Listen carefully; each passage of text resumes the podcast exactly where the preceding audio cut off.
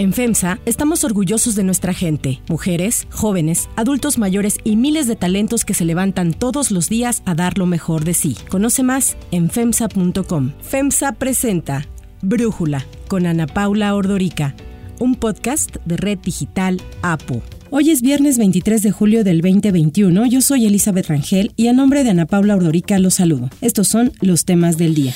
1. Multas millonarias. El Instituto Nacional Electoral aprobó multar con 55 millones 470 mil pesos a Movimiento Ciudadano y con 448 mil pesos a Samuel García, gobernador electo de Nuevo León, por la promoción que realizó a su campaña su esposa, la influencer Mariana Rodríguez. El Consejo General aprobó sumar 27 millones 860 mil pesos a los gastos de campaña del gobernador electo por las publicaciones en redes sociales de Mariana Rodríguez para promover el voto y determinó que al ser Rodríguez una influencer que usa sus redes sociales para promover productos y cobra por ello, las historias y fotografías que subió sí tuvieron un impacto en la campaña de su marido. El consejero Ciro Murayama así lo explicó. ¿Quién puede aportar financiamiento privado legítimamente y legalmente en México? Solo los ciudadanos y las ciudadanas. Ninguna persona moral, sea empresa mercantil, sea un sindicato, una asociación, etcétera, etcétera. La Unidad Técnica de Fiscalización contó 1.300 historias en Instagram que en el mercado de redes sociales estarían cotizadas en 26 millones de pesos, además de 45 fotos que fueron valuadas en 1.800.000 pesos. También sumó 60 mil pesos por la participación de Mariana Rodríguez en el concierto Arráncate Nuevo León Rock, en el que a los artistas invitados se les pagaron entre 50 mil y 85 mil pesos, y aunque ella no recibió remuneración, la autoridad electoral consideró que se promovió su participación, por lo que debe considerarse como aportación en especie. Samuel García acusó al INE de violencia de género contra su esposa por pretender que se sumaran a sus gastos de campaña sus publicaciones en redes sociales y aseguró que no se quedará así. Siempre he respetado al INE, siempre he respetado a las instituciones,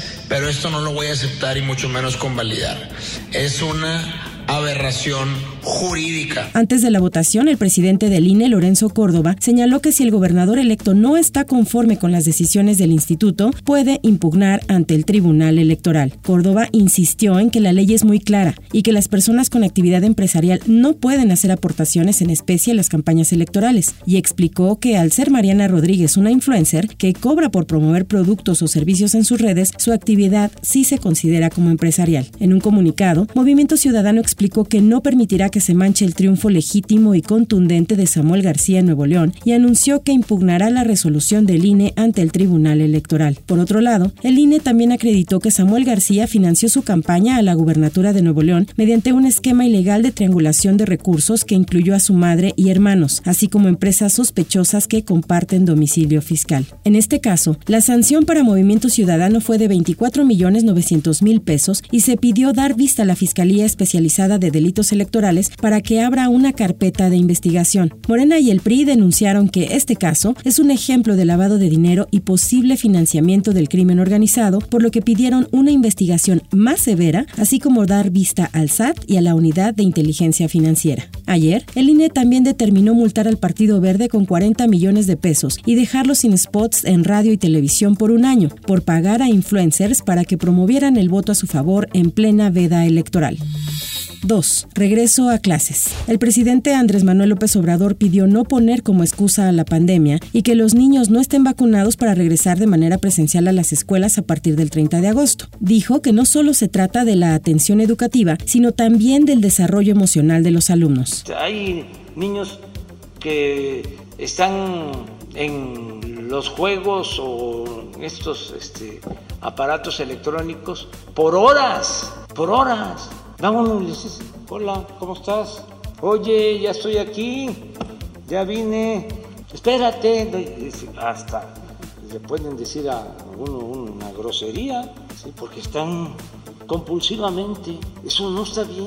Insistió en que no es por la fuerza, pero que él está a favor de que se regrese a clases y aunque los contagios de COVID-19 han aumentado en las últimas semanas, señaló que no hay mayor riesgo para niños y adolescentes. El movimiento Educación con Rumbo consideró que no hay condiciones para el retorno presencial, además de que según los especialistas, para agosto podría haber picos epidémicos. Y la Unión Nacional de Padres de Familia exigió a la SEP trabajar en la estrategia para el regreso a clases y no en el rediseño de libros de texto al vapor. Ayer, la secretaria de Gobernación Olga Sánchez Cordero informó a gobernadores que el semáforo epidemiológico fue modificado para reactivar las actividades presenciales, sobre todo en los sectores educativo y económico. Hay que recordar que el martes, el subsecretario de Salud Hugo López Gatel dio a conocer que la modificación del semáforo consiste en que las escuelas estarán abiertas aún cuando el indicador esté en rojo. En la reunión virtual de seguimiento a la Estrategia Nacional de Vacunación, Sánchez Cordero dijo que México es de los pocos países en el mundo que cerró por completo las escuelas y no ha permitido el regreso de los estudiantes, lo que ha generado un impacto negativo en los alumnos. Una encuesta publicada por el periódico Reforma en coordinación con la iniciativa de Educación con Equidad y Calidad del TEC de Monterrey revela que 6 de cada 10 padres están de acuerdo en que el nuevo ciclo escolar sea con clases híbridas, tanto presenciales como a distancia. El 60% desaprueba que se pasen automático a los alumnos al siguiente año. Ante el regreso a clases, a 8 de cada 10 padres sí le inspira confianza a las medidas sanitarias del gobierno, como cerrar la escuela ante un eventual contagio. Para Brújula, Marco Fernández, investigador asociado de México Evalúa y profesor investigador del Tecnológico de Monterrey, señala que hay aspectos preocupantes como las clases a la distancia están afectando de manera importante el aprendizaje de sus hijas, de sus hijos. Asimismo, cuando se les vuelve a preguntar sobre el problema de la parte anímica, nuevamente se observa, por un lado, que eh, manifiestan que estas clases a la distancia están afectando en el estado de ánimo, 65% lo dice así, y cuando hacemos un zoom sobre un acercamiento a cuáles son los, problemas emocionales que perciben los padres de familia, las mamás, entre sus hijos, pues lamentablemente los ven 66% enojados, incluso el porcentaje que los ven con ansiedad ha aumentado al 57%, 45% que están tristes e incluso el 35% dicen que sus hijas, sus hijos tienen miedo. 3. COVID y sus consecuencias. En México, por tres días consecutivos se han registrado más de 13.000 nuevos casos de COVID-19. Tan solo ayer, la Secretaría de Salud reportó 16.246 casos confirmados y 419 muertes en las últimas 24 horas. El 95% de los casos los concentran 23 estados del país, encabezados por la Ciudad de México, el Estado de México, Jalisco, Nuevo León, Sinaloa, Veracruz y Quintana Roo. En la Ciudad de México, solicitar o expedir un certificado falso de vacunación anti-COVID amerita una sanción de 3 a 6 años de cárcel y de 100 a 1000 días de multa, esto de acuerdo con el Código Penal. Además, al solicitar este tipo de documentos también se corre el riesgo de ser víctima de robo de identidad, pues no se sabe el uso que después se podrá hacer de los datos personales que se entregan. De hecho, la Secretaría de Seguridad ya tomó conocimiento de las denuncias ciudadanas que alertaban que en calles del centro histórico algunas personas ofrecen certificados de vacunación falsos. Una investigación de la revista científica de Lancet revela que México encabeza la lista de menores en orfandad por la pandemia. Destaca que entre marzo del 2020 y abril de este año, 131.325 menores de 18 años quedaron huérfanos al perder al menos a uno de sus padres. The Lancet publicó que en 21 países estudiados, 862.365 menores perdieron a sus cuidadores principales y estimó que la cifra global podría ser de 1.134.000. Por otro lado, un informe publicado ayer por la Organización Mundial contra la Tortura revela que en México ese delito se profundizó durante el 2020 con la llegada de la pandemia de la COVID-19. El informe señala que de acuerdo con las cifras e investigaciones de instituciones públicas y de la sociedad civil, en los primeros 18 meses del actual sexenio, la Fiscalía General de la República recibió 522 nuevas denuncias en contra de agentes federales por posibles actos de tortura, las cuales, sumadas a las ya existentes de años anteriores, acumulan más de 1.259 casos abiertos.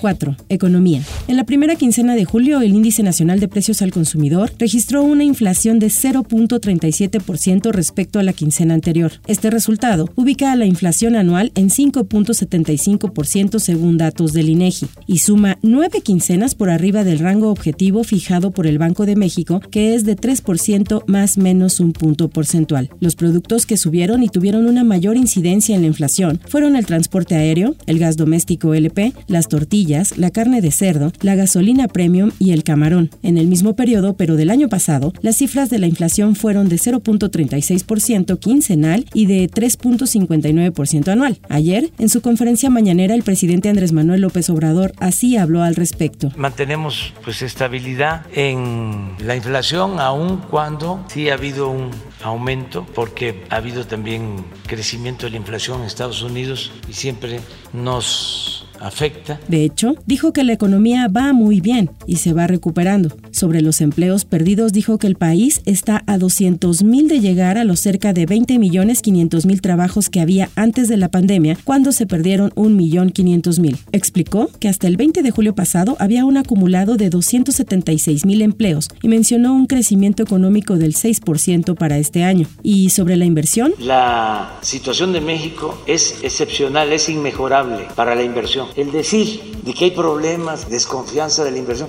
es un discurso que tiene que ver más con la politiquería.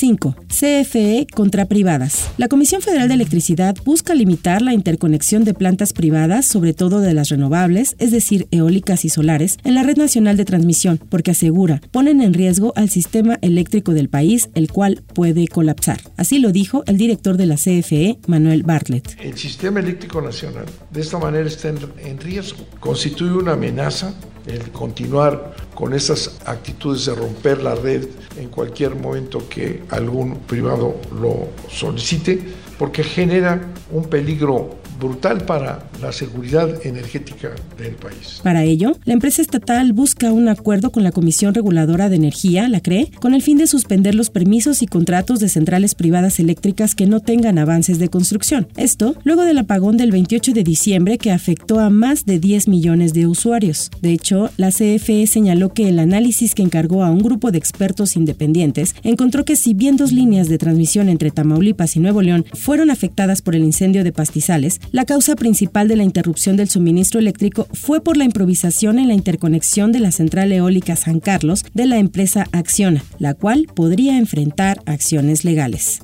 6. Pago histórico. El laboratorio Johnson Johnson y tres distribuidores de medicamentos acusados de contribuir a la epidemia de opiáceos en Estados Unidos se comprometieron a pagar un monto histórico de 26 mil millones de dólares para poner fin a unas 4 mil demandas judiciales que enfrentan en ese país. Se considera que desde mediados de la década de los 90, la agresiva promoción de medicamentos adictivos contra el dolor es el detonador de la crisis de los opiáceos que en los últimos 20 años ha provocado más de 500 mil muertes por sobredosis en Estados Unidos. Johnson y Johnson aceptó pagar 5 mil millones de dólares en nueve años, mientras que los distribuidores McKesson, Cardinal Health y Amerisource Virgin, que suministran un 90% de los medicamentos del país, pagarán 21 mil millones en 18 años. El acuerdo ya fue aprobado por siete estados, Nueva York, Carolina del Norte, Connecticut, Delaware, Luisiana, Pensilvania y Tennessee, pero aún debe recibir el visto bueno de otros estados en un plazo de 30 días y de numerosas comunidades en 150 días. Así se refirió el fiscal de Carolina del Norte, Josh Stein. The $26 billion agreement will bring desperately needed resources home to each of our states, an estimated 750 million here in North Carolina, to help people struggling with opioid use disorder find hope, freedom from addiction, and happiness. Al menos dos estados, Washington y West Virginia, criticaron públicamente el acuerdo por considerar que recibirían poco dinero y prometieron pelear sus casos en los tribunales. El acuerdo no abarca a todos los fabricantes ni distribuidores como Allergan, Endo o Purdue, fabricante del medicamento Oxycontin, que muchos consideran uno de los primeros responsables de la epidemia. Tampoco incluye a las grandes cadenas de farmacias estadounidenses como CVS o Walgreens, que también han sido demandadas por su papel en la distribución. Si te gusta escuchar Brújula, te invitamos a que te suscribas en tu aplicación favorita o que descargues la aplicación Apo Digital. Es totalmente gratis y si te suscribes será más fácil para ti escucharnos. Además, nos puedes dejar un comentario o calificar el podcast para que sigamos creciendo y mejorando para ti.